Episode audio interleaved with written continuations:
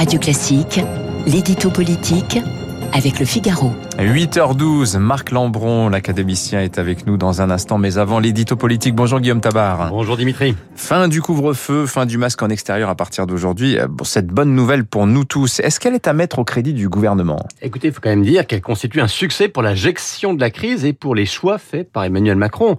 Euh, Souvenez-vous, hein, quand il avait annoncé le calendrier pourtant progressif du déconfinement, euh, que n'avait-on entendu de la part des professionnels du catastrophisme?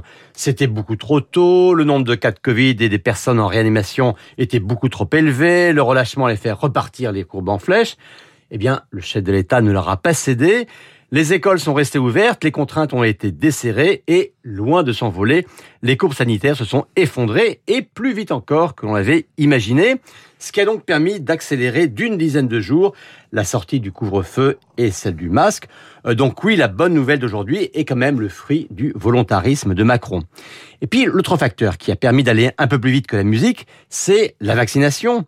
Là encore, il faut se souvenir des sarcasmes parfois ironique, parfois furieux, ayant salué l'engagement de Jean Castex, à atteindre 30 millions de premières vaccinations à la mai-juin, condition sine qua non sur le chemin de l'immunité collective.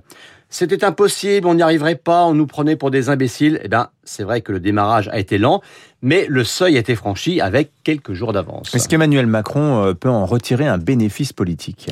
Bah, Ça ne nous a pas échappé que ces annonces sont faites à quatre jours des régionales. Alors on peut dire que ce télescopage est fortuit, mais j'imagine que les têtes de liste LREM, dont la campagne patine, sont contents que ces bonnes nouvelles arrivent quatre jours avant plutôt que deux jours après. Cela dit, hein, il faudrait être naïf pour croire à un effet électoral automatique. Euh, certes, hein, on l'a vu vendredi soir pour le match Nadal-Djokovic, on a entendu les spectateurs dire merci Macron parce que le chef de l'État avait accordé une première dérogation au mmh. couvre-feu, mais Roland Garros n'est pas toute la France et on voit mal quelqu'un se dire dimanche soir je peux sortir à 23h donc je vais voter pour la liste macroniste. il n'y aura même pas un petit effet de, sur l'image de l'exécutif Si ça, je pense qu'il peut y en avoir un. Pas d'effet électoral immédiat, mais je crois un effet politique diffus et à long terme. On sent bien, depuis que l'épidémie recule et que les contraintes se desserrent, qu'il y a une forme d'optimisme qui revient. Les gens retrouvent la joie de la fête, le plaisir de se retrouver, bref, le moral revient. Or, le moral, c'est bon à la fois pour la reprise économique du pays, et puis c'est bon aussi pour la cote des dirigeants.